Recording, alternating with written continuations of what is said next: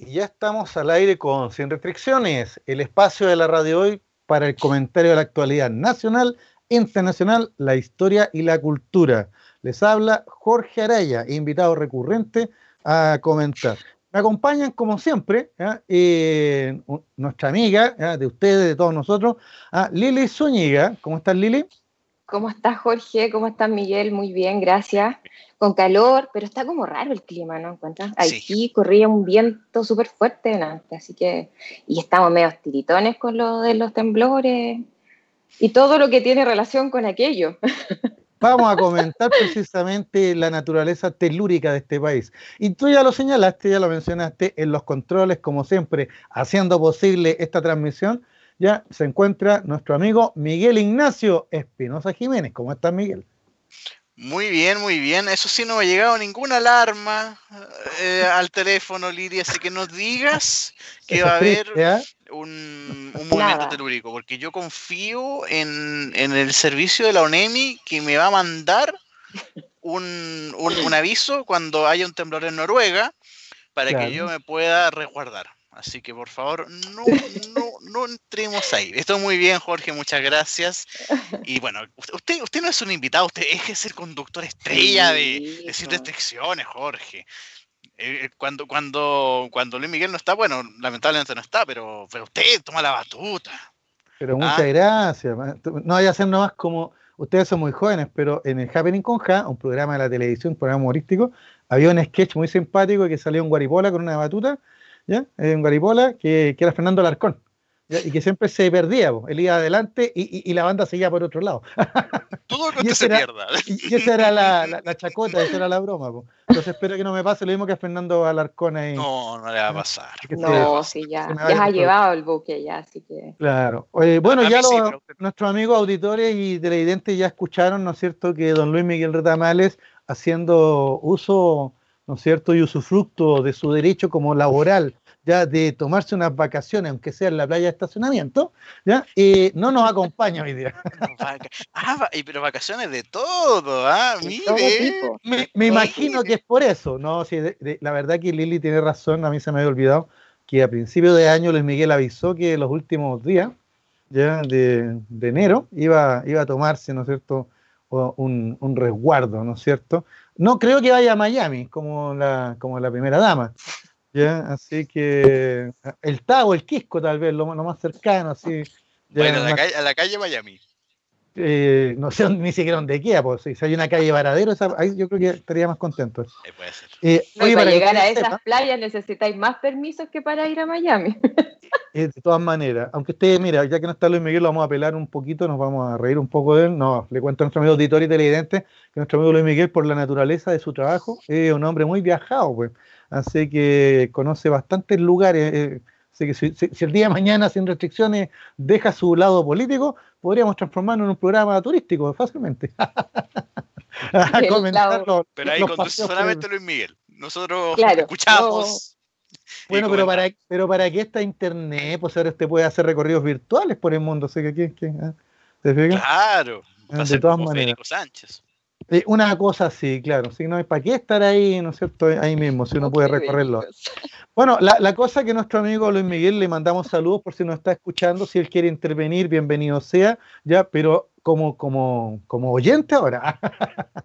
y también, también invitamos a todos nuestros amigos auditores y, y, telespectadores, ya que si quieren comentar, ya pueden hacerlo. Miguel, ¿a dónde?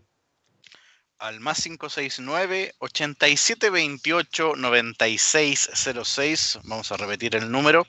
El más 569 8728 9606. Ese es el WhatsApp de Radio Hoy. Perfecto. yo, usted ahí va a estar ahí de, custodio, de, de, sensor para que pregunten y comenten ah, con el debido respeto, como decía nuestro amigo futbolista, ¿no es cierto? Con respeto. claro, eh, y, y, no nos hagan, ¿no es cierto?, las pitanzas acostumbradas. Ya. Oiga, querida Lili, eh, usted, ¿no es cierto?, es la dueña de la pauta. Así que, ¿qué le, es una pauta muy movida por lo que me estuviste comentando, ¿no es cierto? Sí, así es. En la escala, de, en la escala ¿qué tan movida es? claro, en la escala de 1 a 10. ¿eh? En esta situación yo creo que ya fue 10 porque fue como el colmo. ¿A quién, no sé, alguien estaba viendo o alguno de ustedes está viendo tele, alguna serie? ¿En qué estaba cuando sonó la alarma? yo estaba regando, mire, mire que, eh, hogareño, yo estaba regando el antejardín ¿ya? Y, comentando con mi vecino, ¿no es cierto? Ya, distintas cosas del barrio, ¿ya? Cuando suena la alarma, y voy a ser franco, yo pensaba que estaban robando un auto en otra parte. Nunca pensé que era la alarma de mi teléfono, porque no, no lo tenía a mano. Así que después de un rato me di cuenta, fui y la vi, pero voy a ser franco, me pasó lo mismo que a todo el mundo, yo creo. Leí y parece que tengo mala comprensión lectora, no sé, porque leí y yo entendí que era una alarma COVID. y después cuando la volví a leer, dije, a ver, en la playa, pero yo no estoy en la playa. A todo esto lo simpático es que mi vecino, yo con el que estaba conversando, a él no le llegó ninguna alarma. Y, tiene la misma compañía que yo. No le llegó ningún aviso de nada. Y fue, esto fue como bien divertido. Ahora lo simpático fue que como cinco minutos después vino un breve temblor. ¿Ya? Así que y ahí como que empezamos a coincidir, oye, tembló, oye, pero qué buena la alarma. Sonó antes del temblor. una cosa sí. Fue una se cosa para memes, para risas, para... O sea, incluso la, la, prensa internacional se ha reído de este chascarro. Un, nuevo chascarro. Es que después uno se entera de, de, de, los detalles, ¿no, ¿no es cierto? De que el terremoto no era en Japón, como dijo la Armada. No sé si vieron eso en las noticias. Ah, no, eso no lo vi. ¿No vieron eso? Vi de Japón, ¿no?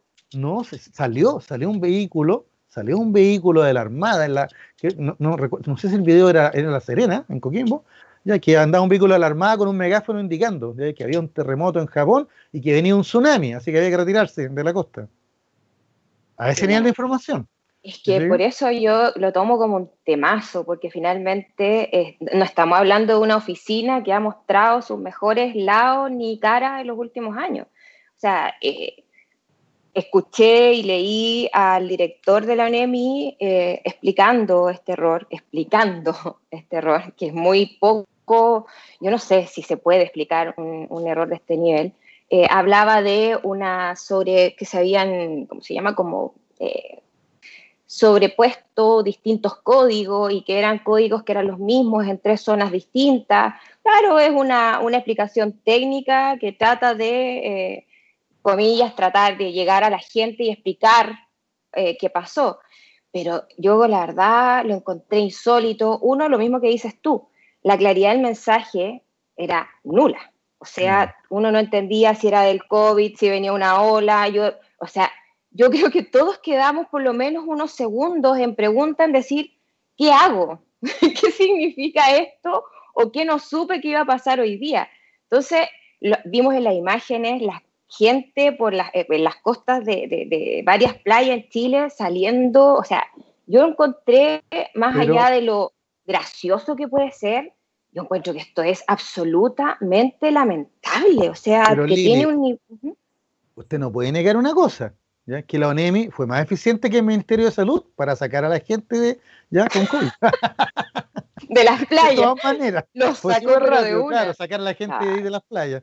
imagínate el todo lo que puede generar una situación como esta. Bueno, lo, lo que genera, además, perdón, la incredulidad que existe en la gente. Nadie cree en, ningún organismo en la actualidad. O sea, la ONEM dice corran y nadie corre. La ONEM dice no corran y todos corren. O sea, es algo contrario porque nadie les cree. Y eso yo encuentro que es absolutamente grave. No estamos hablando de cualquier oficina. Estamos hablando de la oficina de emergencia. O sea, no es menor.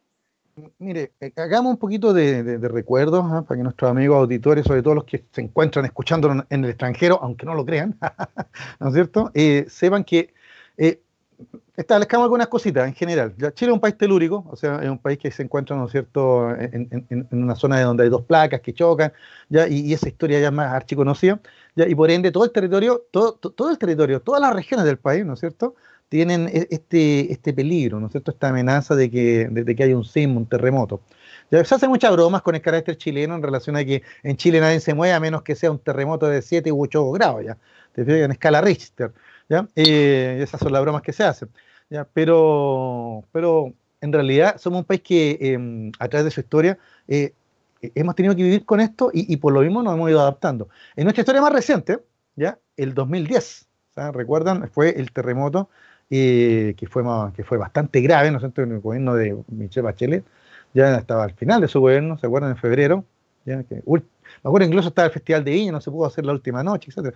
Ya, pero la cosa es que ese terremoto del 2010 es como el parámetro que quedó. Como, miren, a partir de ese desastre del 2010, ya la ONEMIS tenía que modernizarse, las Fuerzas Armadas tenían que modernizarse, el Estado, ¿no es cierto?, el gobierno ya eh, en su operatividad. O sea, la idea es que a partir del 2010 las críticas fueron tan severas porque se perdieron vidas, ¿eh? se perdieron vidas por, la mala información ya que primero se dijo que sí, que se evacuara, después no, vuelvan, la gente volvió y vino el tsunami. Entonces, bueno, la falta de información o la mala información, ya, y, y que todos, Fuerzas Armadas incluidas, yo siempre lo comentaba con amigos, gracias a Dios que fue un terremoto y no un ataque a una potencia extranjera, porque las Fuerzas Armadas también fueron sorprendidas totalmente, ya el 2010.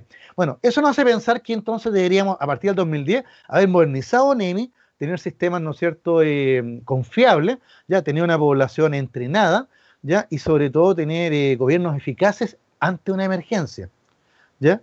Pero lo del domingo, fuera la anécdota, ¿no es cierto? Fuera la anécdota, ¿ya? Y, los memes de los pingüinos que estaban saqueando en la Antártica, ¿no es cierto? ¿Ya? Que, que, te muestra el tiro que el, chileno puede estar muy asustado, pero a los cinco minutos sale el ingenio, ¿no es cierto? Ya la, del roto chileno, pues, el 20 de enero. Ya bueno, la cosa es que... No me claro, mami. Exacto. Entonces, el tema es que la pregunta que uno se hace, bueno, ya, y en 10 años entonces no hemos aprendido nada. Ya, antes era porque el gobierno era de Bachelet, después porque el gobierno es este, Tapiñera. Eh, bueno, es que la ONEMI no, puede estar al gobierno de turno. La ONEMI, como tú lo señalaste muy bien, Lili, ya es un organismo ya, nacional de emergencia ya, que, que tiene un rol en un país tan catastrofiado como este, ¿no es cierto? Me inventé un verbo ahora, ya tan catastrófico quise decir como Chile, porque Chile si no hay temblores hay sequía, si no hay sequía hay inundaciones, si no hay inundaciones hay, hay plaga no sé qué, claro, y si no... aquí, aquí, pasa lo más increíble en este país. O, sea, este es un país que... Claro, que desde que llegaron los españoles a documentar, ¿no es cierto?, a hacer sus crónicas, Chile aparece como, como un país, ¿no es cierto?, de, ya, de, tragedia, pero al mismo tiempo es un país muy resiliente. O sea, tenemos un carácter nacional a partir de, esta misma, eh, eh estos mismos tectonismos que, en el que vivimos, que nos hacen ser muy resilientes. ¿ya? Y tú señalaste algo muy, muy importante, mm, Lili. ¿ya? Eh, lo que vimos el domingo ya no fue tranquilidad ni resiliencia, fue total y absoluta indiferencia. En donde ahí nuevamente vemos cómo, y no es culpa del gobierno Piñera, esto sí, esto ya viene de, varios gobiernos atrás, ¿ya? en que las personas, el ciudadano, ¿no es cierto?, no confía en su autoridad. Ahora, es verdad que fuera de broma, eh, es difícil confiar cuando te empieza a llegar información de todos lados y toda la información eh, es incoherente. O sea, terremoto en la Antártica, retírese si está en el estado. No sé, ¿ya? Eh, la explicación que dio el caballero Donemi, yo la escuché y él hablaba de, de, de, alto hospicio, ¿ya? En Iquique. ¿Ya? Y, y, que el polígono de alto hospicio tiene el mismo número que el polígono de la Antártica, y por eso se confundieron. Y después hablan de una empresa privada que es la que tiene que dar el servicio. O sea, mira, sea, sea la explicación que sea, como un amigo mío comentaba en las redes, si este fuera un país serio, habrían rodado cabeza. Pero como este es un país muy católico, basta con pedir perdón, rezar Chá de María y un Padre Nuestro y seguimos.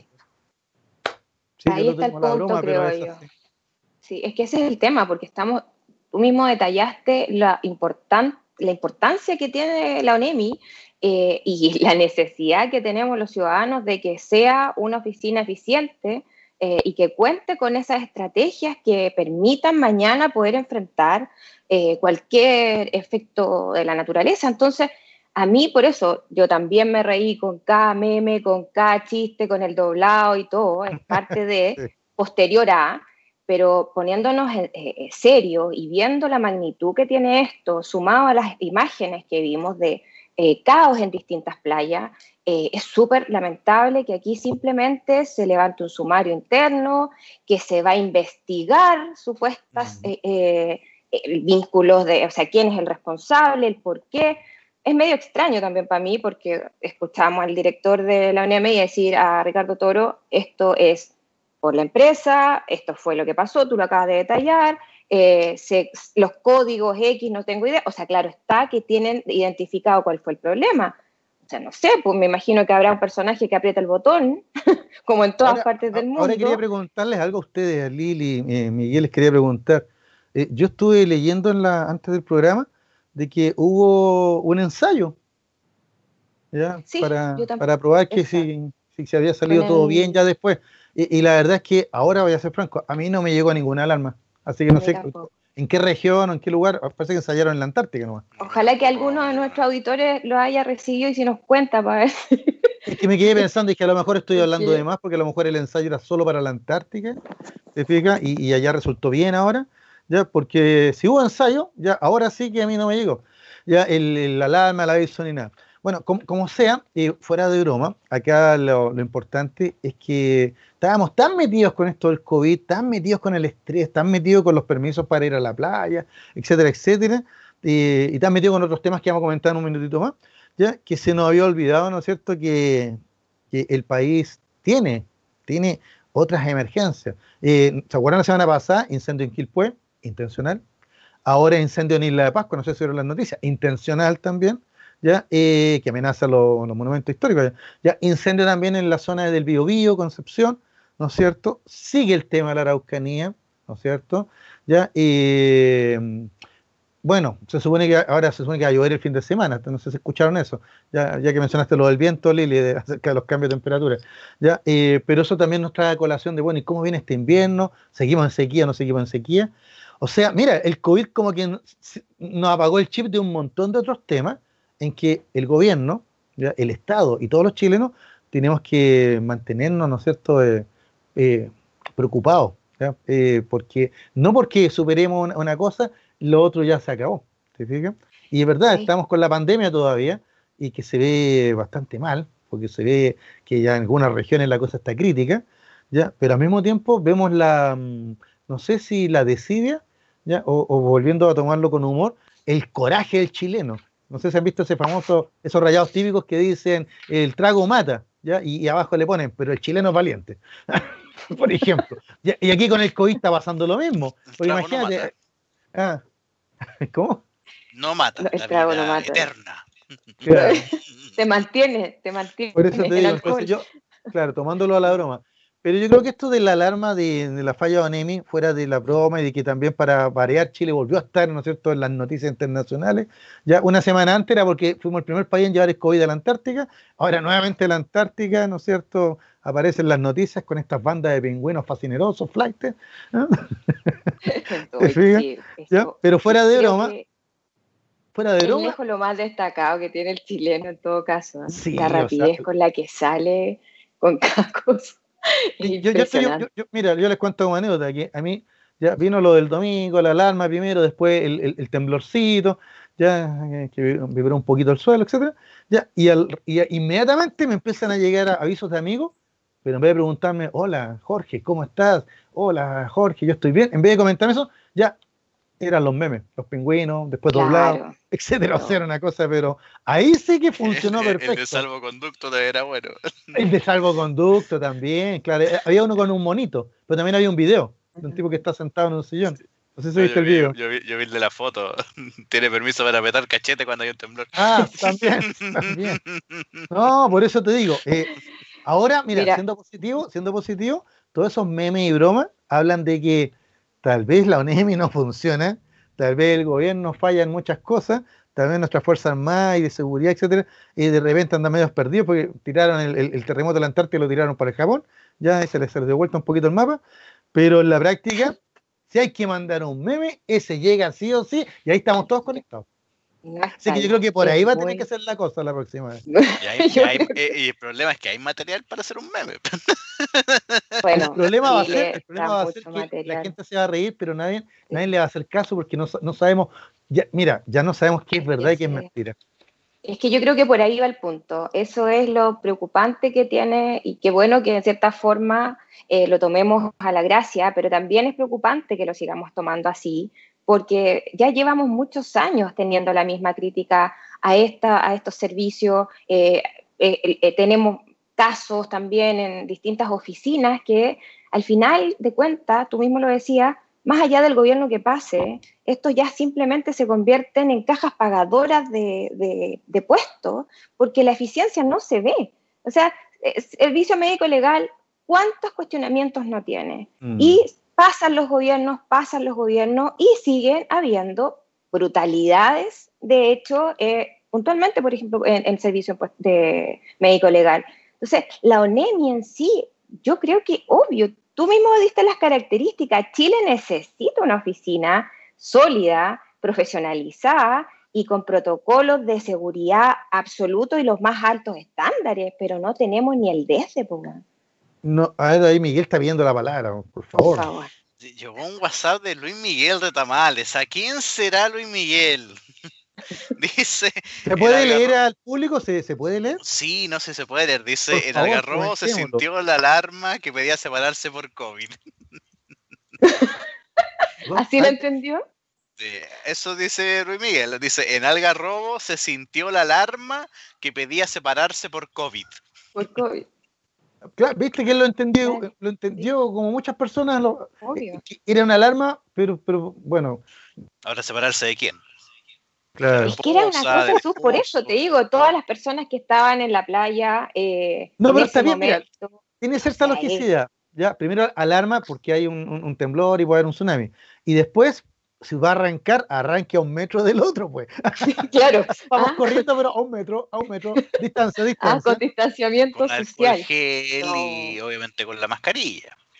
Mira, yo lo, yo lo que más lamento, hoy día no sé si veía lo de Paulina Núñez, eh, bueno, salió, lo tomó un medio regional, la diputada Paulina Núñez, casada con el actual candidato Monkever a, constituyente, eh, se descubrió a través de CIPER una serie de contrataciones eh, y cambios absolutamente sospechosos, por decirlo menos, de empresas que prestan o venden servicio a eh, la municipalidad de Antofagasta, a la gobernación de Antofagasta, y eh, hay bastantes montos, bastantes truchos, y todo gracias, y qué lamentable decir esto, gracias a la pandemia. O sea, los amiguismos primaron en son de hacer más negocios en un momento donde Chile lo que más necesitaba era ayuda y nuestras autoridades como esta diputada, eh, incluso sale nombrado también, eh, no me acuerdo, Araya creo que es el apellido, eh, que fue gobernador,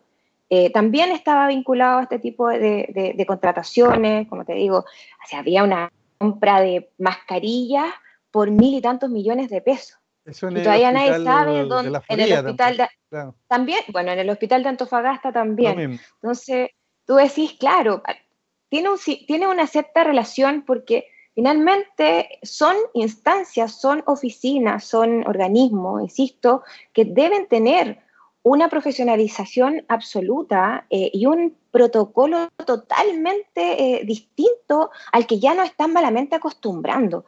¿Por qué? Por lo mismo, porque está, claro está que nuestras autoridades no están preocupadas de que sea más eficiente el sistema, sino que sea más eficiente para el negocio que tienen presupuestado con el tema. Entonces es como, yo, yo la verdad me, me enojé porque no entendía la alarma, si miraba, mi marido la tenía también, los dos nos miraban, ¿qué hacemos? O sea, aquí no hay playa. Entonces era, una, era muy caótico y después leer los medios internacionales que nos ponían casi como, o sea, casi por favor, es lamentable. lamentable que, se deje la lota tan... Que este gobierno, claro que ha, posicionado a Chile como líder, ¿no es cierto? Líder de, de, de, lo ridículo, ¿no es cierto? Evidentemente. Ya, pero mira, quería tomar algo que señalaste tú para que nuestros amigos auditores sepan de, en qué contexto. Estamos hablando, ¿no es cierto?, de, la alarma fallida de la ONEMI, ¿ya? Y uno de los elementos de esta alarma fallida es que esto fue licitado y lo tomó una empresa privada para brindar el servicio. Y, y uno de una de las críticas precisamente es que el servicio no, no ha servido, ¿no? ha sido bueno. Lo cual nos lleva, ¿no es cierto?, a, al principio falaz que tiene eh, el sistema económico y social de Chile, y es que la empresa privada es más eficiente que el Estado. que ese es como un, axioma del neoliberalismo, de que los privados son más eficientes que el Estado. ¿ya? ¿Te Y no vamos a entrar en detalle de, de eso. ¿ya? Pero, pero el detalle es que, ¿qué tiene que ver esto de la ONEMI, ¿no es cierto?, y esta alarma con lo que tú señalabas de, ya de, de, la, parlamentaria Paulina Núñez, del constituyente, ¿no es cierto?, de su marido Monquiver, ya, o, de, esta, de estas mascarillas compradas más o menos en, en Antofagasta, en, el Hospital de la Florida, etcétera. Y es que, para que nuestros amigos entiendan, desde que comenzó la pandemia, ya, y, y estaba en estado de emergencia, ¿no es cierto?, sanitaria, ya, es que el gobierno de Chile ya, ya no exige el que se presenten mínimo tres presupuestos ¿ya? para acceder a, insumos. ¿ya? sino que se puede tomar la decisión de comprar directamente. ¿ya? Y entonces, claro, para hacerlo más rápido, más expedito. Se entiende, se entiende que, ¿no es cierto?, en caso de una emergencia, yo no me voy a poner a hacer licitaciones de mascarillas si las necesito hoy día, o licitaciones de vacunas si las necesito ahora, ¿no es cierto? Así que se entiende el por qué, en este caso de emergencia, se puede hacer eso. ¿Ya? Pero evidentemente lo que tú estás señalando, Lili, es lo que pensamos todos los ciudadanos con un mediano criterio. ¿ya? Y es que, aunque ellos digan que es porque la empresa privada es más eficiente, por eso voy, y le compro la empresa privada de mi primo, ¿ya? eso puede sonar como que sí, lo estamos haciendo más rápido y eficiente, o puede sonar a lo que siempre nos, o mejor dicho, a lo que huele y es, ¿no es cierto? A los negociados y arreglines, que en este caso serían legales, pues porque como estamos en estado de emergencia, no es necesario hacer licitación para comprar medios. Eso que está pasando con los hospitales, que tú señalabas con las mascarillas, ¿ya? Y también se puede aplicar a la ONEMI. ¿Por qué? Porque en este caso el servicio de alarma se licitó, ¿ya? Y se le entregó a un privado y vemos en la práctica que la empresa privada parece que no es nada tan eficiente como la teoría neoliberal nos ha querido contar. Exactamente. Y además que, no, y además decían dentro de las como pasás de cuenta que se le quería dar a esta empresa, no, si dicen que les queda cuatro meses, o en junio, perdón, en junio termina el contrato, así que como tan simple como para qué vamos a cortar esto si ya se van a ir casi, esa es como, como la excusa para no echarlo. Mire, mira Lili, no, eh, eh, me llama la atención que usted sea tan ingenuo cuando estuvo en un partido que se la sabe por libro, ¿no? ¿No es cierto? Ahí en la UDI trabajando. ¿Ya? Eh, ¿Por qué? ¿Ya? Porque usted sabe que, sobre todo el último año de gobierno, ya, como no hay certeza de que venga otro gobierno similar, en realidad no sabemos qué va a pasar de aquí a un año, ¿ya? Eh, lo único que sabemos es que de aquí a un año ya no va a estar Piñera, porque ya tienen que entregar el gobierno en marzo, ¿no es cierto? O sea, en diciembre ya de este año vamos a tener un nuevo presidente, ¿ya? Entonces, eh, hay que hay que apurarse a licitar, hacer los negocios, comprar y vender, ¿no es cierto? Hay que forrarse antes que termine el gobierno, pues. Ese es el tema. Sí, e, esta vaquita da mucha leche, este botín es, tremendo, ¿ya? Y desgraciadamente eso es lo que hemos vivido, seamos justos, no solo con el gobierno de Piñera. Esto es parte, parece, de la naturaleza intrínseca del reino de Chile desde que llegaron los españoles y le dijeron a los indios, este oro es del rey y las tierras son mías. Y ahí quedaste. ¿Te fijas? Entonces, por ahí viene la repartija. Oiga, Lili, don Miguel, ¿qué les parece si hacemos un alto? Ya nos vamos eh, eh, unos minutitos a los consejos de, la radio, ya, y invitamos a nuestros amigos que nos esperen esos minutitos para que en el segundo bloque sigamos comentando, pero ahora nos vamos a ir, ¿no es cierto?, a Pasen a ver el circo. Vamos a ver ahí a todos los candidatos. Así que espérenos unos minutos y ya estamos de vuelta con Sin Restricciones. Y ya estamos de vuelta con Sin Restricciones, el espacio de la radio hoy para el comentario de la actualidad nacional, internacional, la historia de la cultura. Ya, y les habla Jorge Araya y esta tarde me acompañan, como siempre, Lili Zúñiga en los comentarios y también, ¿no es cierto?, los comentarios y en, el manejo ahí del tablero y la puesta al aire, ya, don Miguel, que no lo habíamos, no habíamos festinado con él hoy día, pues, ya, como le decimos cariñosamente, Miguel Olio. Ya lo que pasa ya te creció el pelo, pues, así que. Sí, no. Pero ya, ya, ya, cortar de nuevo. Ya perdiste el look, perdiste el look de, del ministro Belolio. Y hablando de ministro Belolio, ¿no es cierto? Que también está dejado crecer un poco el pelo. ¿ya? Eh, eh, lo, que, lo que nos compete ahora comentar con nuestra amiga Lili, según su pauta, ¿no es cierto? Es eh, lo que está pasando a nivel de partido. Mira, ordenemos un poquito el cuento, Lili, para que nuestro amigo auditorio y sobre todo los que están en el extranjero. ¿ya? Hablando del extranjero, vamos a saludar primero, antes de hablar de todo lo que pasa con los candidatos acá, vamos a saludar primero a la República Hermana de Argentina, ¿ya? Eh, porque está de visita en nuestro territorio el presidente de Argentina, ¿no es cierto?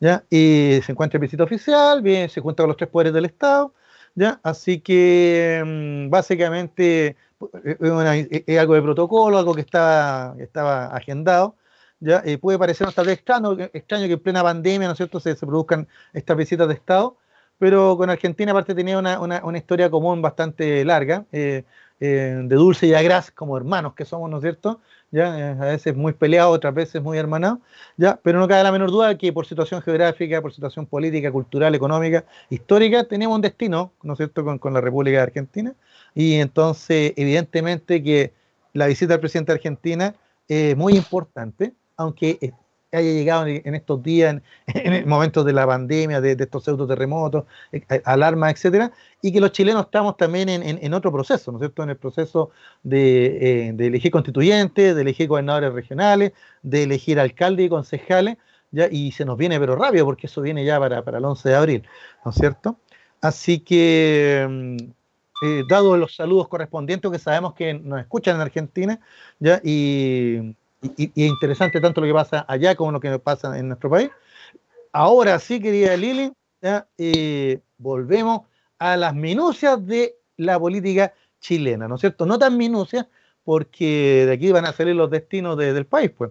Mientras ya están inscritos los constituyentes, ya están inscritos los, los candidatos a gobernador regional, a, a alcalde y concejales, y el CERVEL está votando una lista, inscribiendo a otros que sí, aparecen unos que, que están medio desaparecidos, como Asbun, que va de alcalde, ahora no sé si leyeron eso por ahí, ¿se acuerdan del diputado Asbun? ¿Ya? Sí, por, eh, supuesto, ejemplo, ¿ya? etcétera, etcétera.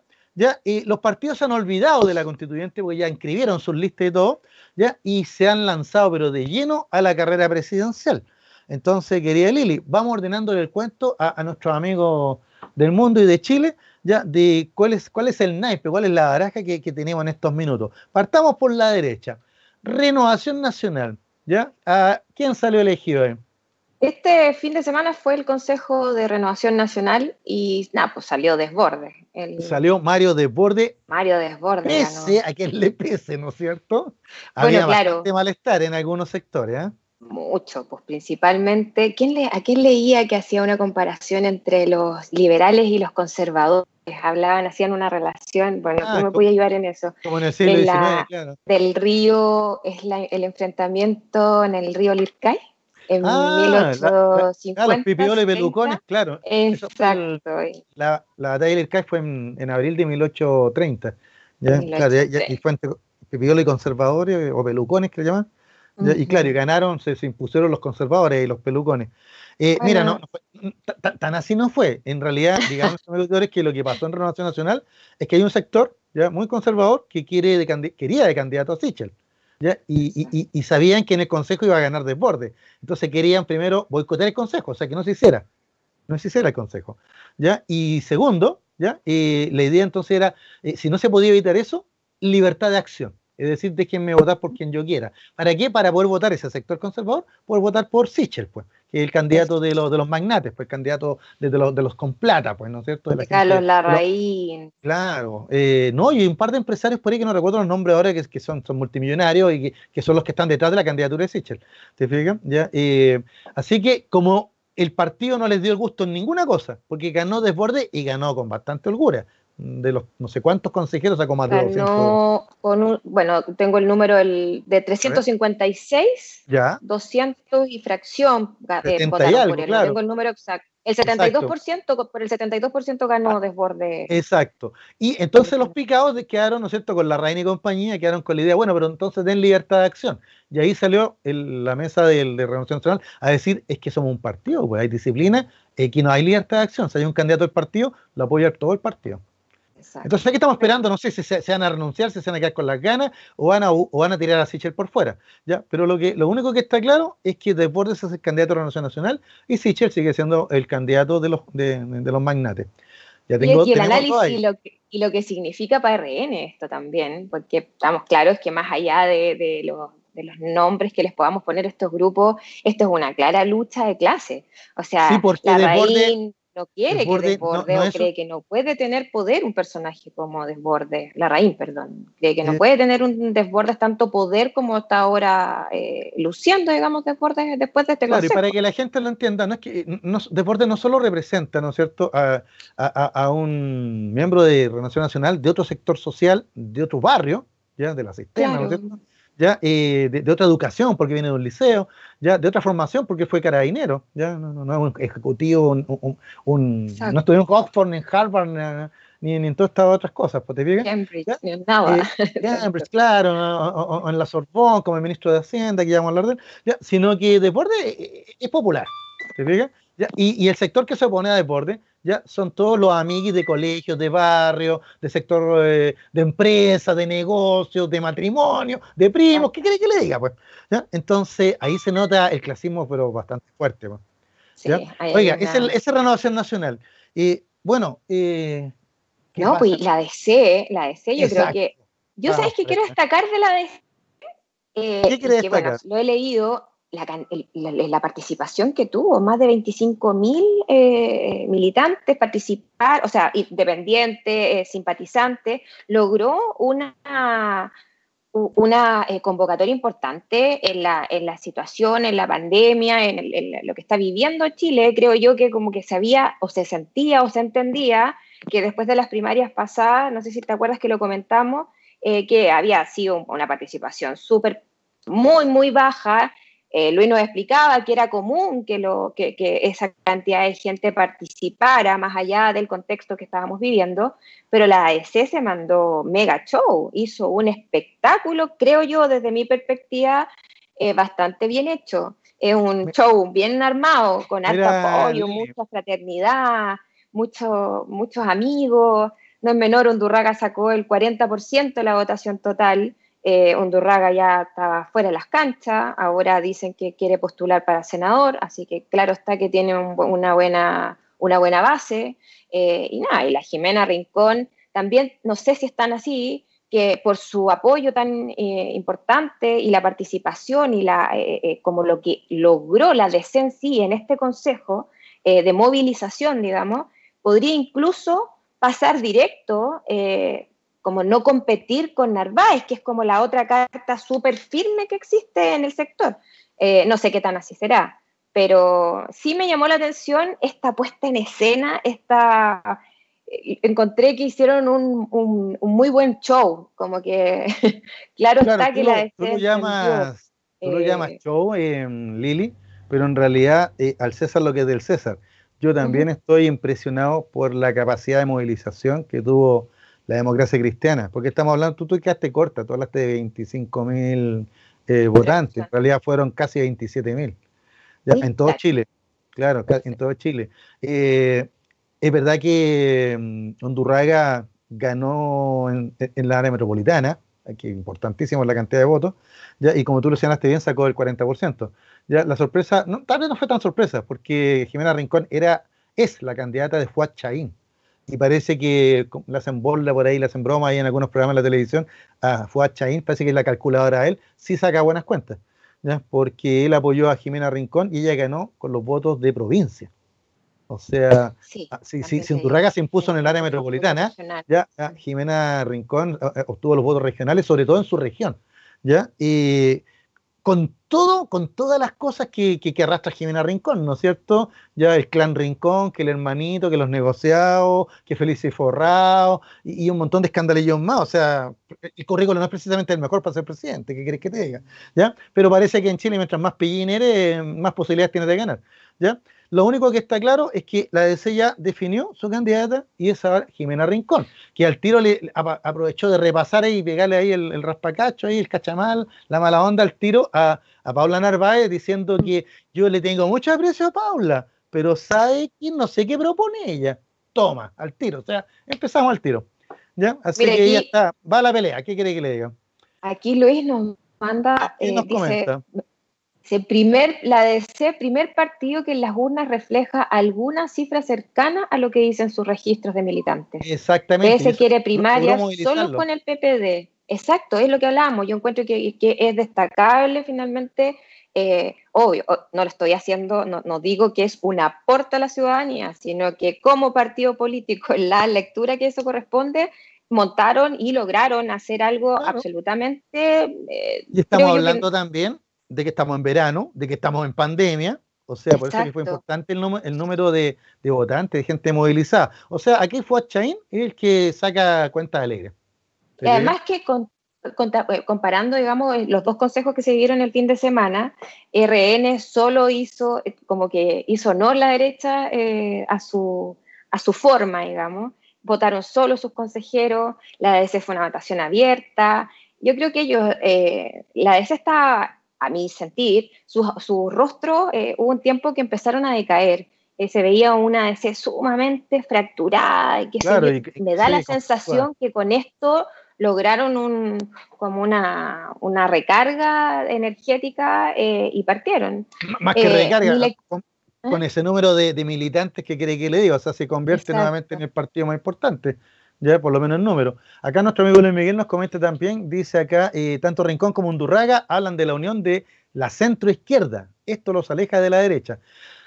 Sí, eh, pero el papel aguanta muchas cosas, don Luis. ¿Qué quiere que le diga? Ya, y más la DC. Claro, y más con la democracia cristiana. ¿ya? Así que, ¿qué quiere que le diga? Eh, hay otro comentario de Luis Miguel que dice: el PS quiere primaria solo con el PPD y la DC y que la DC haga lo propio con el Partido Radical. Eh, bueno, acá volvemos a, lo mismo. Hay que tener un puro candidato, porque si no, por malo que sea el candidato de la derecha, eh, nuevamente se podría imponer. O sea, la división de la oposición ya es lo que le permite gobernar a, una minoría, que en este caso es la derecha. ¿Se fijan? ¿Eh? Así que vamos a ver qué pasa. Hablando de, PPD, de CPR, bueno, el PR, el Partido Regal también tiene su candidato, pues, ¿ya? que es el, su presidente. Carlos Maldonado. Maldonado, claro, ya, eh, súper expresivo, ¿no es cierto? Uy, un carisma único ese hombre. Un carisma único. Y, pero lo más simpático, y esta es la parte que quería llegar, lo más simpático es que este domingo el PPD define su candidato, güey. Ah, el PPD se quedaron todos, ah, hubo ahí hubo eh, corazones rotos, ¿ah? ¿ah? Pudiste colocar la música de los prisioneros, Miguel, ahí, corazones rotos. ¿Por qué? Porque Pancho Vidal estaría esperando, ¿no es cierto?, eh, un, cariñito de, de, Michelle Bachelet, pues no fue su vocero, ¿no? Ya, eh, Heraldo Muñoz también esperaba eh, algo de la mami, pues, ¿no es cierto?, acá fue su canciller. Ya, y Tarut, bueno, Tarut, muy simpático lo que está pasando con Tarut, porque hay hasta cadenas en las redes ahí, memes, muy simpáticos, los, tarutistas, no sé cómo llamarlo, ya, de que festinan porque Tarut, por Dios que se tiene fe el hombre, ¿eh? no, tiene, no, sale ni una encuesta, pero él se tiene una tremenda fe, una, actitud tremenda. Entonces, fuera de broma, claro, fuera de broma, acá tenemos el PPD, ahí tenemos los tres nombres, ¿no es cierto? Heraldo Muñoz, ya, eh, eh, Pancho Vidal, Francisco Vidal y, Jorge Tarut. ¿Ya? que a todo esto, miren el detalle, Jorge Tarut era el embajador que tenía Chile en Jordania para la guerra del Golfo, que hablamos hace dos semanas atrás. Así que el hombre sabe de conflicto. Pero bueno, sea como sea, de esos tres va a salir uno, ¿ya? Y insisto con lo de corazones rotos, porque el otro día Pancho Vidal ahí se quejaba de que él esperaba un gesto de la, de, la expresidenta Bachelet, pero para el candidato a la oposición, no ahora. Claro, o sea, dolió parece que HL le, le, le, sentara los laureles, ¿no es cierto?, a Paula Narváez. Se quedaron varios huérfanos ahí, confían en la mami y la mami le salió feminista. ¿Qué quiere que le diga? Pues? Oiga, así que el PPD el domingo vamos a ver, pues, pero seamos francos, Lili. No, importa quién gane el domingo. Va a ser una anécdota lo del PPD. ¿Qué quiere que le diga? ¿Ah? Así que mm, ¿Qué Pero que, que a mí lo que me, complica, no me complica, sino que la lectura que veo yo es que no me suena como con el contexto que supuestamente estábamos sembrando desde el 2019 para adelante. Los partidos siguen tomando poder, creciendo, tirando más candidatos. Eh, estamos viendo incluso que los candidatos a la, a la constituyente, como que ya filo, ya se inscribieron. Aquí los partidos están enfocados en los alcaldes, los parlamentarios y todo lo que viene. Eh, entonces, claro está que tampoco tuvo un, raspacacho, eh, o, no entendieron los medios, o sea, los partidos, ¿cachai? ¿Qué pasó realmente? No, no, es que no entendieran, Lili, son más viarachos de lo que usted cree. ¿ya? Eh, los ingenuos somos nosotros, nosotros, usted y yo, Miguel, Luis Miguel, y los que pensábamos que viene la constituyente, el mismo Máximo incluso nos advirtió que, los partidos iban a sustraer esto, pero nosotros no, viene la constituyente. Bueno, pasó la constituyente, o sea, ya están los inscritos ya, ya y van a salir unos, otros, etcétera, ya, y el sistema DON ya tiene más o menos, más menos arreglado el, mono ya. Así que eso ya, que Máximo nos, dejó bien claro eso. Ya, entonces, pero mira, Deporte fue súper honesto en una entrevista que le di en un canal amigo ahí, ¿no es cierto?, con otro, con otro, con otro periodista ahí. Eh, eh, que señalaba lo siguiente. Este es el momento en que los candidatos presidenciales tienen que empezar a salir. ¿Por qué? Porque hay que tomarse la foto con los candidatos alcaldes, con los candidatos concejales, con los candidatos, los, gobernadores, etcétera, ¿ya? Y porque esa, la, es una difusión súper importante, súper buena. O sea, ahí sí que se visibiliza el candidato, güey. ¿Te fijas? O sea, ¿y qué es lo que necesitan los, independientes en la actualidad? Claro. Entonces, mira, ordenemos el naipe. Ya tenemos de borde Sichel ya tenemos, sigamos, sigamos a la derecha. Está Maldonado, ah, Está Joaquín, la, con la, derecha. Está Joaquín Lavín, la Matei que dice que va de alcaldesa, pero en cualquier minuto se tira de candidata, ¿ya? Eh, y, y, se nos sumó ahora, eh, iba a tirar la broma, no, pero voy a ser respetuoso. El ex ministro de Hacienda, ¿ya? iba a decir, eh, iba a decir el apodo, pero no, el ex ministro de Hacienda, Hernán Briones, ¿no es cierto? Que aceptó el desafío que le planteó Evópoli ante la bajada, ¿no es cierto?, de Felipe Cas. A mí me da un poquito de lata que se bajara Felipe Cas, pero yo lo encontré digno, porque si en tres años no marcan nada, y te siguen confundiendo con tu tío, tu pariente, o no sé, con el, con el otro Cas, con el Cucus Cas, ¿ah? eh, ¿qué quiere que le diga? ¿Ya? Ahí me tuve que tirar la talla, perdón. ¿Ya? Pero, mm, ¿qué quiere que le diga? Entonces, yo creo que fue súper honesto consigo mismo, ¿ya? ¿Ya? Dio un paso al costado, ¿ya? Y Evópolis dijo, bueno, ¿a quién llevamos? Te cuento, Lili, ¿sabía quién pensaban pedirle que fuera candidato? Al actor, pues al que fue ministro de Cultura, ¿te acuerdas? A Luciano. A Luciano Cruzcoque, pues. ¿ya? Pero gracias a Dios que Luciano Cruzcoque también tuvo lucidez. ¿ya? Al final Leópolis buscó el, más mediático, el que tiene más exposición, ¿no es cierto? El más conocido, para que andamos con cosas, que es el ministro Briones, y que en una encuesta trucha por ahí de un día para otro pasó de 31% de apoyo al 40% en 24 horas, impresionante, ¿eh? Qué buena encuesta. No sé a quién le preguntaron, ¿eh? ¿ya? Pero el tema es que Briones se cree el cuento también. ¿Ya? Se cree el cuento y se suma, ¿no es cierto?, a, los candidatos de derecha. Se supone que ahí va a salir uno nomás, pues. Van a ser primarias, ¿cuándo? En julio. En, julio, son las primarias. Claro, de ahí tendría que salir uno, pero, pero está entretenido. Y por el otro lado, ¿no es cierto? Ya tenemos a Rincón por la DC, tenemos a la Paula Narváez, que todavía no es proclamada, probablemente sea proclamada en estos días, porque parece que los demás socialistas ya ninguno la, ninguno la, la paga, o sea, la, la va a mañar. Ninguno va a ir a, se va a lanzar de candidato. Ya Elizalde estaba esperando que lo llamaran a él, no le llamó nadie, ni la mamá. Ya, el, senador el ex senador Insulza se bajó, ¿no? Derechamente. ¿ya? y no sé quién, quién más, pues parece que no hay nadie más en los socialistas. ¿Se fija? Ya tenemos a Maldonado por los radicales, que es testimonial, no tan testimonial, ¿eh? ¿Ya? y tenemos el PPD que ya lo estábamos comentando. O sea, esto está reentretenido, o sea que eh, de estallido social ya nadie se acuerda. Tenemos candidatos para tirar a la chuña. Porque también, no nos olvidemos, se nos cayó Lili parece, ¿ya? Y no nos olvidemos que también tenemos la, izquierda, pues. Tenemos a Jadwe, tenemos a Pamela Giles, que ha estado menos visible estos días, y no sé, y, el Frente Amplio también va a tirar su candidato, pues. Sí. De todas maneras. ¿Será Beatriz? No sé, no sabemos. No, pues si ya dijeron que no, pues si se está inscrita para los dijeron que no, pero no se sabe. No, pues está inscrita para los constituyentes. Es como, el caballito de batalla. Claro. hay, que ver, hay que ver quién sería del frente. Así que tenemos, está de lo más entretenido, pero así como se ven las cosas, estimado Miguel, ya eh, no queda la menor duda que vamos a tener una elección a tres o cuatro bandas ya de la presidencial.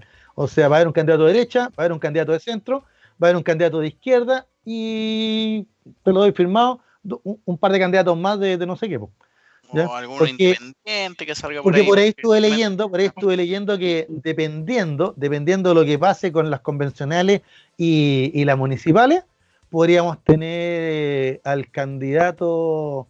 Eh, mira, el brazo se me para solo, se me para solo el brazo, ¿qué quiere que le haga? al candidato Plus Cast. Al Joseph Anthony. claro. Ah, Joseph Anthony. Bueno, mira, fuera de broma, ya eh, Cast eh, no estaba muerto. ¿ya? y este pacto con la derecha eh, le dio nuevo, nuevo aire. ¿Qué cree que le diga? Ahí volvió nuestra amiga Lili. Oiga, comentábamos con Miguel que está entretenido este, e, e, e, estos candidatos, ¿no es cierto? Y que ya se le olvidó el estadio social y que los partidos siguen corriendo, ¿no es cierto? Y jugando por su, ya en su juego. ¿Ya? ¿Se Así que. Ya es como que se les olvidó su compromiso con la ciudadanía, parece. O tal vez no se lo olvidó.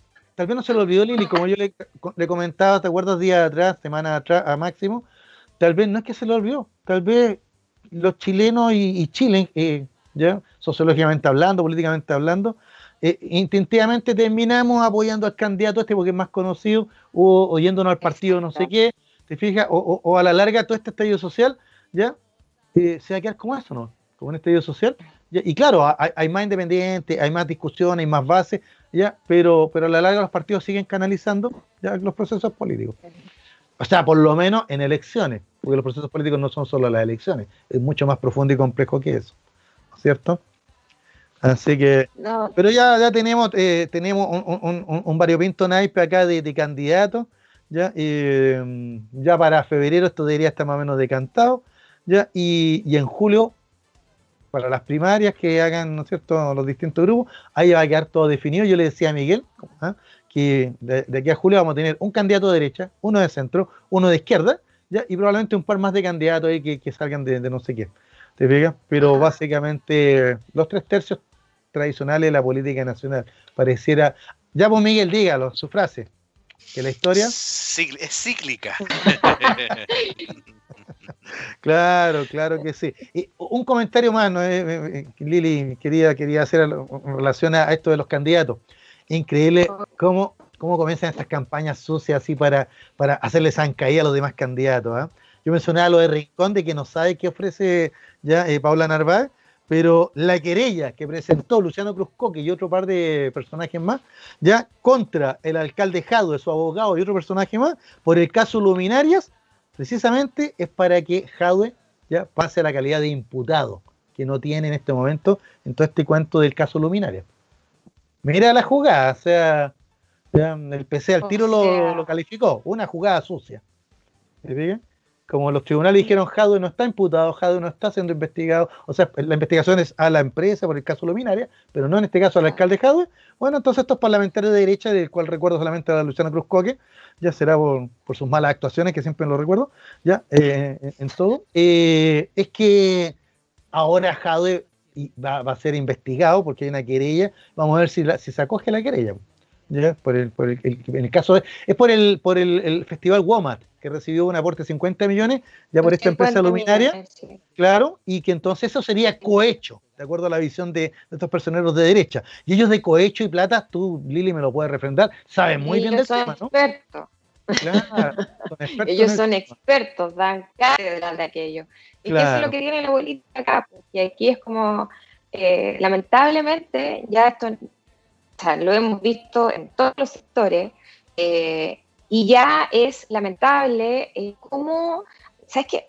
Sin ir más lejos, no me acuerdo hace cinco años atrás, no me acuerdo la frase exacta o el nombre exacto, pero hay una campaña letra que se llama En Comunicaciones y que tiene que ver con esto, que tiene que ver con eh, la levanta, el levantamiento de información eh, que esté oculto por el personaje o, en definitiva, montar distintos eh, escenarios que no tengan eh, un piso, por decirlo así. Esto es parte de las campañas políticas, eh, por lo menos las gringas, y que muchos nosotros copiamos de ellas, se hacen así. Hadwe es parte de uno de los focos de ataque de la derecha. Eso no ha sido ahora, ha sido siempre. Entonces, es lamentable, porque a mí yo lo estuve conversando este tema el fin de semana, y, claro, el, el, ¿te acuerdas que lo conversamos? Este juego eh, de las comunicaciones de montar algo como una noticia, o en este caso un reportaje de denuncia, y cuando llegas al material y lo, desglosas, y claramente no hay nada concreto que valide esa denuncia. Y todo lo que tiene que ver con Jadwe va muy de la mano con eso.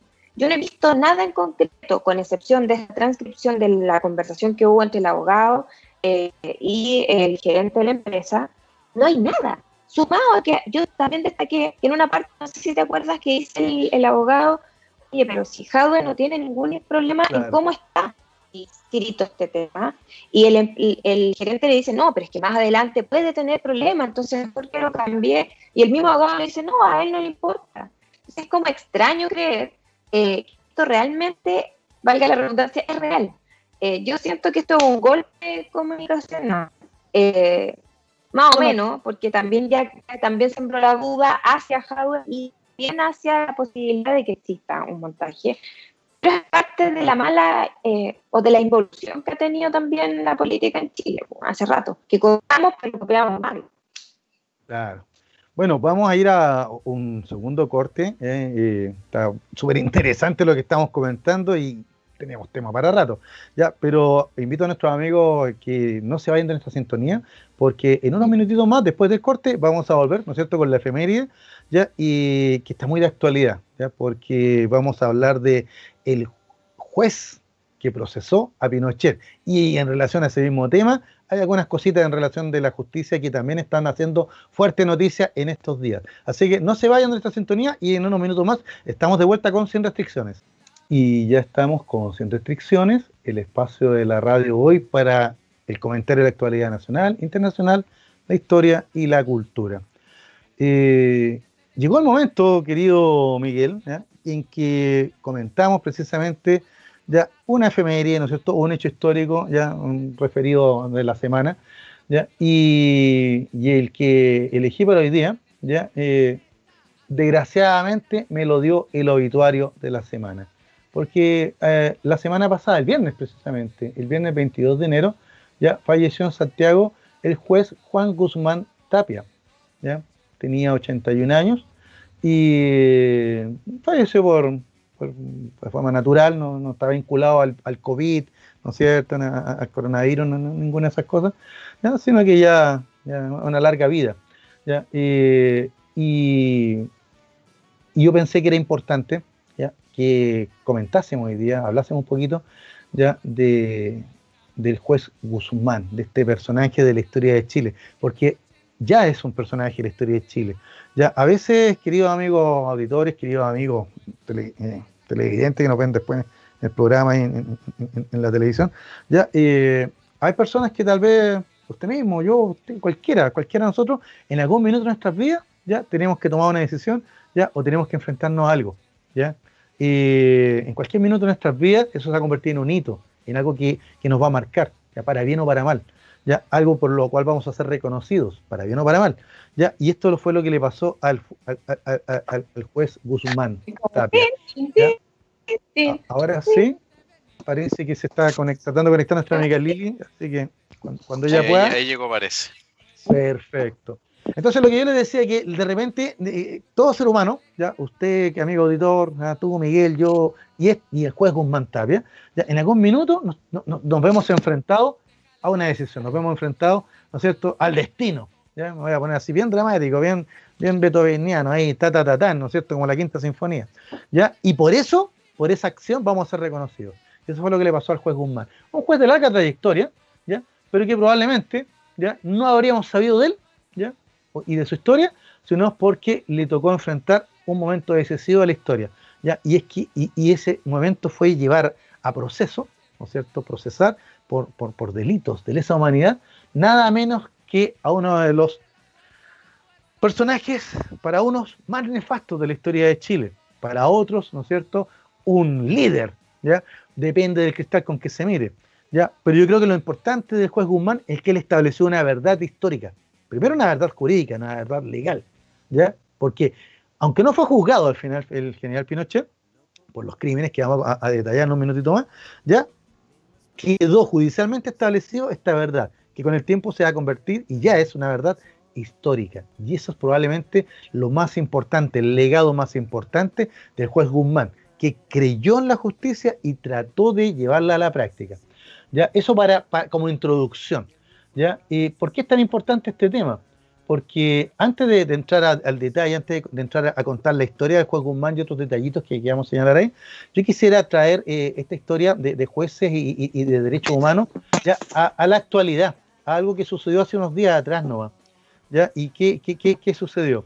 Ya, una, la Corte de Apelaciones de Santiago revocó el fallo que condenaba ya a, una serie de imputados por, la muerte del expresidente Eduardo Frei Montalva, ¿ya? y los absolvió de toda culpa, ya en un fallo en donde explican de que el presidente Eduardo Frei Montalva habría fallecido ya por, eh, problemas de, la misma enfermedad que él tenía, ¿no es cierto?, eh, posoperatorios, etcétera, etcétera, y que se le habrían brindado todos los cuidados habido por haber y que los médicos y la Universidad Católica, la institución donde se encontraba él, ¿ah? el Hospital Clínico de la Universidad Católica, ya habrían realizado todos los protocolos habido y por haber. Uno podría decir, se acabó el cuento, se acabó la historia, ¿ya? pero en la práctica generó una ola de indignación. ¿Por qué? Porque en la investigación previa, que no vamos a entrar en detalle, lo vamos a contar en otra historia después, en la investigación previa, ¿ya? Eh, quedó plenamente establecido las responsabilidades la trama, el complot incluso el ocultamiento por más de 20 años de la autopsia y una serie de pruebas.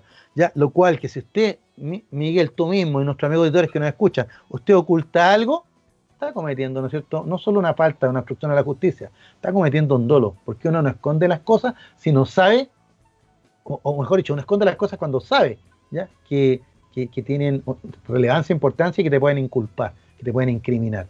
Entonces, mira, a partir de ahí, toda la investigación que se hizo y que terminó comprobando ya e, este verdadero complot para asesinar a un expresidente de la República en la clínica de la Universidad Católica, el fallo de la Corte de Apelaciones lo revoca totalmente y absuelve totalmente a los condenados, ¿ya? y ahí salió inmediatamente a festinar el, el, rector de la Universidad Católica diciendo, ven, no teníamos ningún vínculo, nuestra institución está totalmente límpida y transparente. Y ahí queda la sombra de la duda. Siempre que, que, haya una sombra de duda, no podemos hablar de transparencia, no podemos hablar de, algo límpido. ¿Por qué hago relación al, tema de, la muerte del expresidente Frey y esta, de esta Corte de Apelaciones que revoca ya el fallo y absuelve a los acusados? ¿ya? Es porque la justicia, amigos míos, es un ideal, no es algo que per se conseguimos no es algo que usted solo por el, hecho de ser chileno y, por la constitución que tengamos o que, vamos a tener en el futuro, vamos a obtener justicia. No, la justicia es un ideal, ¿ya? Y hay todo un poder judicial y hay todo un aparataje, ¿no es cierto?, para alcanzarla y obtenerla, ¿ya? Y ahí en donde personajes como el juez Juan Guzmán Tapia son irreemplazables, porque dado que la justicia es un ideal, algo que tratamos de alcanzar, algo que no, no, no, no está dado de, derecho, sino que tenemos que luchar y alcanzar ese ideal, ya es la importancia de personas como el Juan Juan Guzmán Tapia. Ya cuando se hace un trabajo honesto, ya y se hace un trabajo valiente y se hace un trabajo por la verdad. ¿Ya? y no por el acomodo de esto o lo otro. No quiero decir que la Corte de Apelaciones que revocó el fallo ¿ya? Y, absolvió a, los acusados en la muerte del presidente, el expresidente Eduardo Frei Montalva, ¿ya? Eh, estén, hayan sido coimeados, pagados, tengan eh, cierta ideología, cierta cercanía. No quiero entrar en esa discusión ahora, ¿ya? pero evidentemente, ya de un fallo al otro y con toda la información que tenemos, ya hay demasiadas dudas. ¿ya? Y por eso entonces que las figuras como el juez Juan Guzmán Tapia son tan irreemplazables y tan necesarias de conocer. Ahora, para nuestros amigos más jovencitos como tú, Miguel, ya tú eres muy joven, ¿no es cierto? Ya probablemente te suena el juez Guzmán Tapia, ¿ya?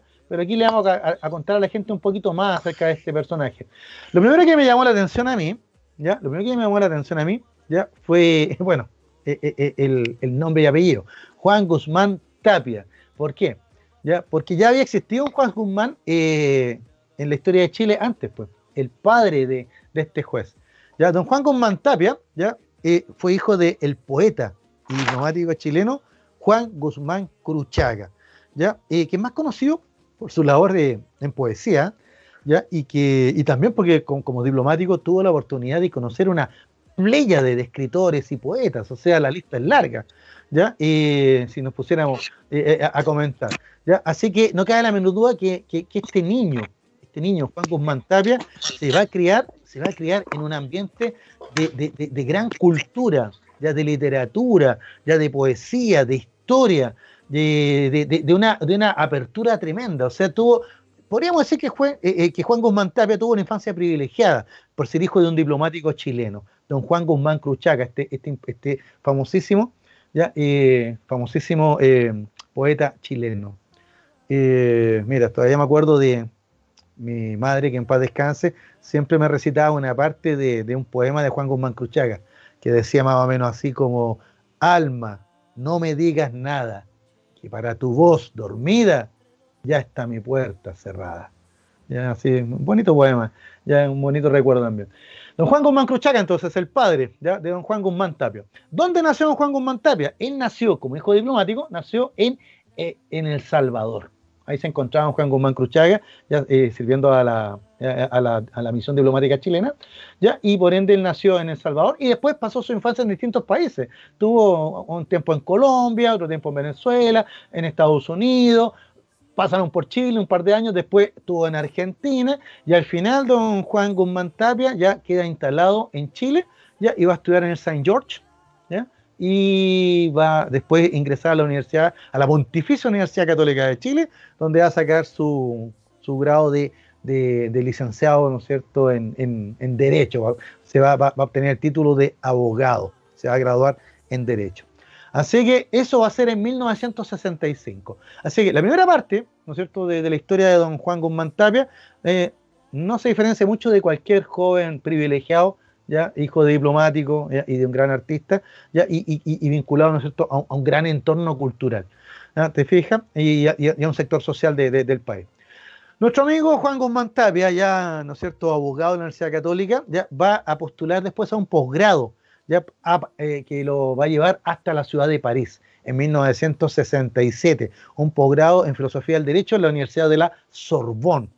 ¿Ya? Y mira el detalle, ¿ya? Eh, tú no estabas con nosotros, Miguel, cuando nos tocó este tema, no es con Luis Miguel, ¿ya? Eh, el tema de el mayo francés, el mayo de 1968. O sea, don Juan Guzmán Tapia, eh, eh, eh, educado ¿no es cierto? En, cierto sector social y bastante tradicional, conservador, católico, etcétera, ya va a terminar en 1968 en el medio ya de las manifestaciones estudiantiles ya en París, el mayo francés.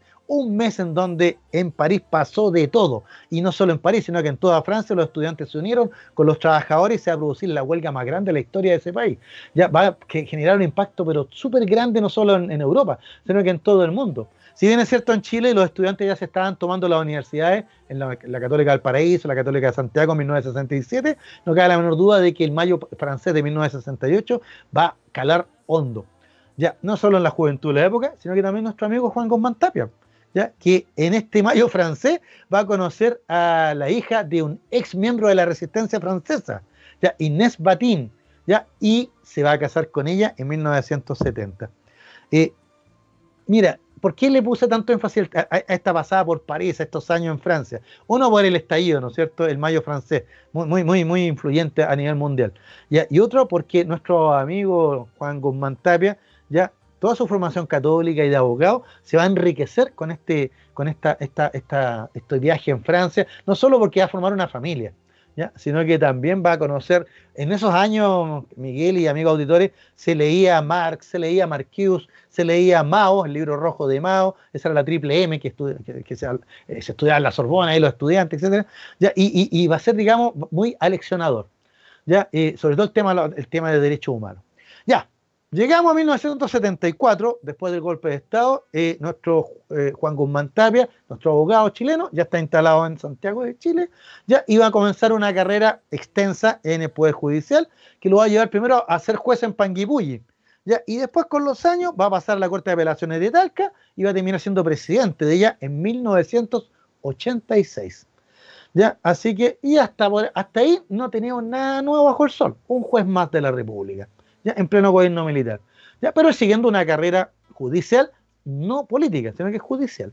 Ya en 1989 ya lo van a trasladar a la, a la Corte de Apelaciones de Santiago y ahí va a ser miembro de la Corte Marcial. ¿Por qué son importantes estos datos que estoy dando? Porque ahí nuestro amigo Juan Guzmán Tapia va a conocer una serie de procesos que ya vinculan al gobierno militar, ya con violaciones de derechos humanos, ya y va y a partir del tema de la justicia militar se va a dar cuenta que en todos lados se cuece nada. ¿No es cierto? O sea, de que aquí se hacía la vista gorda, ¿ya? Y muchos delitos no se, no se investigaban, ¿ya? Se sobreseían muchas causas y que en realidad justicia no había para las víctimas. En unos años que en el programa hemos destacado eh, otras veces, cuando hemos hablado de la matanza de Corpus Christi, hemos hablado, ¿no es cierto?, de los degollados, ya hemos hablado, ¿no es cierto?, del asesinato de Capel Jiménez, hemos hablado de los derechos humanos en general, o sea, e, e, es parte de nuestra historia reciente, ¿ya? y que desgraciadamente se nos olvida, tal vez por lo mismo, porque es tan reciente, que algunos la ignoran derechamente.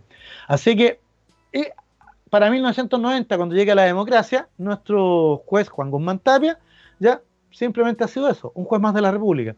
¿ya? Pero lo que yo le decía al principio, amigos míos, de repente llega el momento en que el destino te dice, este es tu lugar, y esto es lo que tienes que hacer ahora, ¿ya? y tienes que enfrentarlo.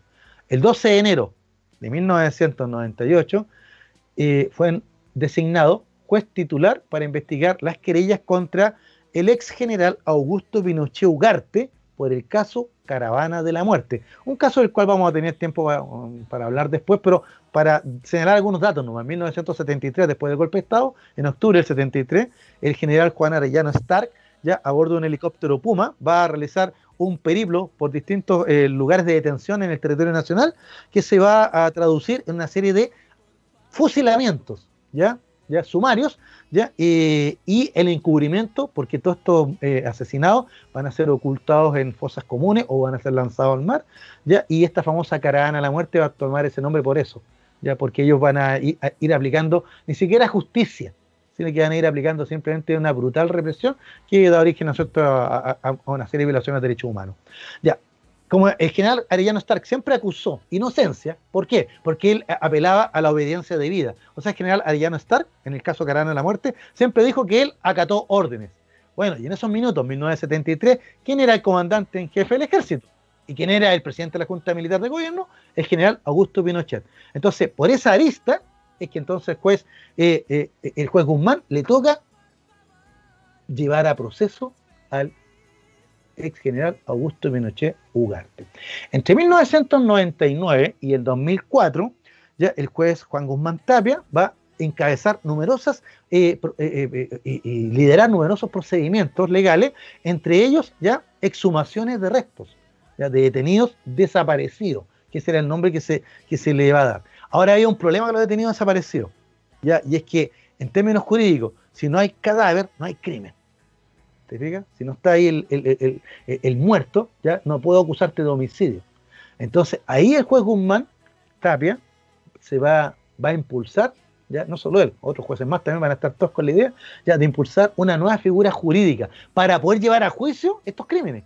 ¿Ya? Y esa va a ser la figura jurídica del el secuestro permanente. O sea, claro, fueron detenidos y están desaparecidos, pero mientras no aparezcan, el delito es secuestrarlos. Y por ende suponemos que como no han aparecido, siguen secuestrados. Entonces hay una responsabilidad penal. Ahora, claro, en la medida que fueron apareciendo los cuerpos a través de estas exhumaciones, ya se pudo entonces establecer los delitos de homicidio, ¿no es cierto? O sea, el secuestro, la tortura, el homicidio. ¿ya? Y el tema es que, ¿quién dio la orden? Bueno, el caballero que siempre dijo que no se movía una hoja sin que él lo supiera. Así que ese fue el momento en que el juez Guzmán, ¿ya? No decidió, sino que hizo su trabajo, hizo lo que tenía que hacer como juez, ¿no es cierto? Ya aplicar derecho, perseguir a los responsables de violaciones de los derechos humanos en el, periodo 1973-1990. Es verdad que estamos en un momento en la historia de Chile en donde, producto de la transición democrática, el nuevo gobierno que ha llegado, Patricio Elwin, ¿no es cierto? La comisión RETI, que es la Comisión de Verdad y Reconciliación, ya van a impulsar el tema de los derechos humanos. ¿ya? Y el juez Guzmán Tapia ya aprovechando este vuelo, ¿no es cierto?, va a impulsar la investigación de, estos atropellos a los derechos humanos. Eh, incluso, ese mismo año 98, ¿ya? Eh, el general Pinochet, en ese minuto senador vitalicio, ¿ya? Eh, se dirigió a Londres para unos exámenes, unos chequeos, ¿ya? y quedó detenido allá por una orden del juez Baltasar Garzón. Pero esa orden del juez Baltasar Garzón no habría sido posible, esa orden de captura internacional, sino por las investigaciones que ya estaba llevando a cabo ¿ya? Eh, el juez eh, Guzmán Tapia. ¿Se fijan? Así que miren, miren cómo se empiezan a juntar aquí el derecho. ¿Se fijan?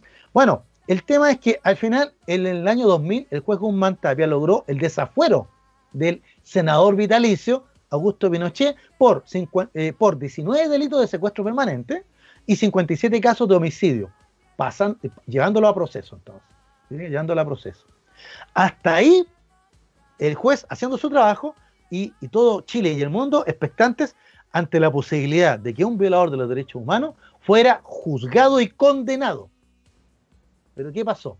La Corte de Apelaciones dejó sin efecto el procesamiento contra el ex general Pinochet, acogiendo un recurso de amparo ¿ya? de la defensa, ¿ya? que apeló motivos de salud. Todos sabemos esos motivos de salud. Si usted amigo auditor o extranjero y no sabe esa parte de la historia, le digo que la defensa de Pinochet apeló a demencia senil. Es decir, que el general, por la edad que tenía, más de 80 años, octogenario, ya no estaba en posición de enfrentar un juicio y por la demencia que tenía, ya no estaba consciente de sus actos. Por ende, no podía ser responsable. O sea, había que declararlo interdicto simplemente. ¿Se Bueno, acá viene el detalle. El juez Guzmán Tapia entrevistó al general Pinochet. ¿ya? Revisó todos los informes médicos habido y por haber. ¿ya? Y se hizo la convicción, o mejor dicho, llegó a la convicción de que el general, el ex general Pinochet, ya se encontraba con sus facultades mentales perfectamente en orden. ¿ya? Y por ende podía, o sea, comprendía perfectamente lo que había hecho, y no solo lo comprendía, simplemente lo negaba sistemáticamente. Pinochet siempre negó su culpabilidad. Incluso hacía la broma socarrona de que no me acuerdo. Y, se, y es mentira. Y si es verdad, no me acuerdo. Así de sencillo. Eh, si es verdad, no me acuerdo. ¿ya? Y si no, es mentira, simplemente. Y nunca asumió su culpabilidad. ¿ya? Sin embargo, el juez Juan Guzmán Tapia ya tuvo que dejar el proceso hasta ahí. ¿Por qué? Porque entonces Pinochet no fue llevado a juicio por su situación mental, ¿ya? Y murió en diciembre de 2006 sin haber sido condenado. Uno podría decir, el juez Juan Guzmán Tapia entonces, profe, fracasó, porque pese a que hizo todo el proceso, logró desaforarlo y, procesarlo, no pudo juzgarlo. Ya, pero es que no fue, no es que el juez Guzmán Tapia tuviera que juzgar a Pinochet. Su tarea era, ¿no es cierto?, lo que hizo. Recabar los datos, desaforarlo, llevarlo a proceso. Y él cumplió con su parte. Uno podría decir, bueno, la justicia no actuó bien entonces. Miren, la justicia ciega, desgraciadamente, dicen algunos. ¿ya? Y en este caso, ya los abogados defensores, la Corte de Apelación y los tribunales de justicia hicieron su labor, ¿ya? el debido proceso. Por eso que el juez Guzmán respetó esto, respetó esta decisión, pero en el, él se retiró el 2005 del Poder Judicial y publicó sus memorias. ¿ya? En, la, hizo en francés, ¿ya? Pues, acuerdan que él tenía una gran formación europea, ¿ya? pero eh, el título en, español es En el borde del mundo, Memorias del juez que procesó a Pinochet. De ahí tomé el, el, el, título de esta reseña, El juez que procesó a Pinochet. Sí, yo quería ponerle el que condenó, no, Pinochet nunca fue condenado. Uno podría decir, sí, se sacó los pillos, ya puede ser, ¿ya?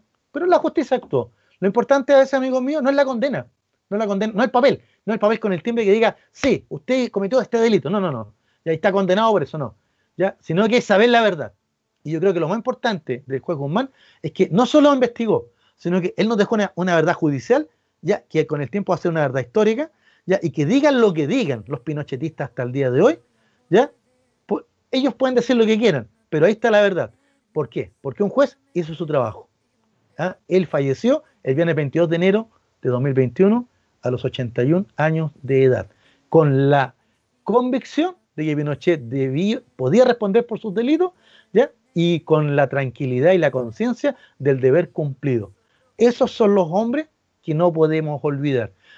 A mí me dio lata que el día, él falleció el viernes, no vi ninguna cosa del gobierno, no vi ningún, ningún eh, eh, duelo oficial, ningún comentario, es como murió un chileno más nomás. Sí, pero este, pero estos son los chilenos que son los indispensables. La historia es nuestra, querido Miguel, y ahora no me haga la broma porque estoy muy serio en estos minutos. La historia es nuestra ahí. La, hacen, los, pueblos, Y es cíclica, la agrego.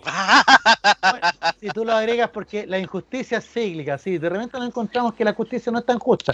Por eso dice el, el, el acápite, que la justicia es ciega. Pero don Juan Guzmán Tapia, don Juan Guzmán Tapia, eh, nunca lo olvidaremos. ¿ah? La gente derecha y de derecho, eso es lo que nos hace falta, sobre todo ya en estos momentos. Así que eh, gracias, gracias por lo que hizo. ¿ya? Eh, bueno, ahí estamos con la reseña. Parece que nuestra amiga Lili volvió. Parece, pero esperemos que la gente. Estoy, pero no estoy. Sí, sí, yo le, explicaba a nuestros amigos auditores que hemos, bueno, Luis Miguel hoy día estuvo ausente por vacaciones, ya Lili ha tenido algunos problemas de conexión, ya eh, yo le agradezco a Miguel que es muy respetuoso, me permitió hacer esta reseña, que me emocioné un poco porque voy a ser franco, eh, tenía otra historia, ¿ya? buscando efemería, etcétera, pero cuando me enteré el viernes del fallecimiento de Juan Guzmán, eh, uno, uno siente que un profundo respeto, una profunda admiración, porque piensen, miren, ¿Cuántas presiones no habrá tenido en estos años el juez para hacer su trabajo? ¿Ya? Si ahora, si ahora ya lo, eh, los antidemocráticos, por no decir otra cosa más fea, ya andan revolviéndolas, disparando pistolas de balines, amenazando con palos, ya subiendo tonteras a internet, haciendo camisetas ridículas con helicópteros que matan gente, etcétera, ya, y se creen súper patriotas por eso. ¿Ya? Bueno, no, amigos míos, los verdaderos patriotas son la gente como el juez Guzmán, haga su pega, haga la inconsciencia, ya sea un ciudadano responsable. Gracias, juez Guzmán. Bueno, Miguel, creo que me pasé un poquito del tiempo, pero usted sabe que eh, yo me emociono con estas cosas, porque me, porque yo, yo vivo la historia, aunque sea cíclica para usted, ya, para mí la historia maestra Pita es, y eso es lo que trato de inculcarle a nuestros amigos auditores de Chile y del mundo. ¿ya? Así que gracias por, por, acompañarnos. Doña Lili, no sé si está ahí al aire, si, ¿Me escuchan? Sí, te escuchamos. Aproveche de comentar y despedirse, pues, querida Lili. Hoy he tenido muchos problemas de conexión, claro quedó. Así que solo me quedo con el audio para poder estar y, nada, agradecer el programa. Eh, no pude estar la última parte en pleno, pero sí escuché parte de la reseña y habían cosas que no, no conocía, así que se agradece al profe por, por, esta, por esta reseña, a un hombre tan importante y tan cierto estoy de acuerdo contigo que lamentablemente no pasó, se fue. No, no tuvo una despedida como yo creo que sí se, sí se merecía. Así que, bueno, parte de las injusticias que también vivimos en Chile, pero que esperamos que no, sigamos cultivando. Y aprovecho, muchas gracias por el espacio, eh, muchas gracias a quienes nos escucharon, a quienes nos vieron, eh, a mí no tanto, y que se sigan cuidando, los números siguen subiendo, no está fácil, está complejo. Eh, hagamos el último esfuerzo, que ya queda poquito y, nada, pues, eh, un abrazo y nos vemos la próxima semana.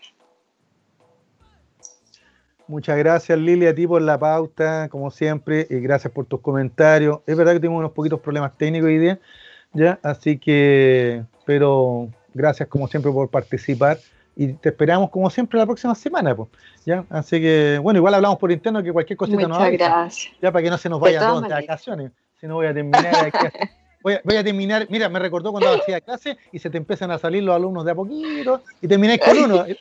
Es que, es designado para tomar los apuntes, no, pero fuera de broma. Claro, pero fuera de broma. Muchas gracias, Lili, como siempre. Oiga, don Miguel, eh, como siempre, igual a usted, muchas gracias por ponernos al aire, ¿no es cierto? Eh, por, em, ya, eh, y, por su buen humor, así que aproveche también de, despedirse de nuestros amigos ah, de Radio Hoy. No, que fue un muy, buen programa. Estaba escuchando, bueno, le, decía que ojalá que, gente como el juez Guzmán también sea cíclica, ¿no es cierto? Que se repitan, que se repitan personas así. Y bueno, saludos también a, bueno, Lili que tuvo mil problemas para, para conectarse. a, Luis, Miguel que nos siga propagando el virus. No, mentira. a Luis Miguel que está allá en, en Algarrobo. Eh, pase bien en sus vacaciones y bueno, también un gusto estar una vez más acá en Sin Restricciones. Un programa bastante bueno todo el día de hoy. Se habló de, varios temas. Así que... Esa es la idea. Bueno, muchas gracias Miguel por tu paciencia, por la puesta al aire, como siempre. Y, y si no nos echamos flores nosotros, ¿quién nos echa flores? Digo yo. No, fuera de broma. Bueno, gracias a nuestros amigos auditores, nuestros amigos televidentes, eh, a, los que nos escucharon hoy día. Espero que los temas hayan sido de su interés. Ya, eh, ustedes saben que este es un programa de conversación, pero que eh, siempre hemos tenido como objetivo que la conversación sea ya de opiniones, ya fundadas, por supuesto, ¿no es cierto? Por eso que hacemos la tarea, buscamos noticias, las comentamos, y también de difusión. ¿Ya? Y, tratar de rescatar de repente con estas pequeñas historias, estas pequeñas reseñas del programa, ya a, aquellas personas de, Chile y del mundo que, no solo son necesarios conocerlas, sino que son indispensables. Como dijo Miguel, y ahora sí que, lo tomo, lo, tomo tu frase, ya eh, tú hablaste de personas cíclicas. Bueno, más, que personas cíclicas, ¿no es cierto? Eh, personas que, siempre deben estar presentes. Así que lo esperamos la próxima semana, próximo martes a las 18 horas, acá en Radio Hoy. Esto fue Sin Restricciones. Soy Jorge Araya. Nos encontramos ya en el futuro. Buenas tardes.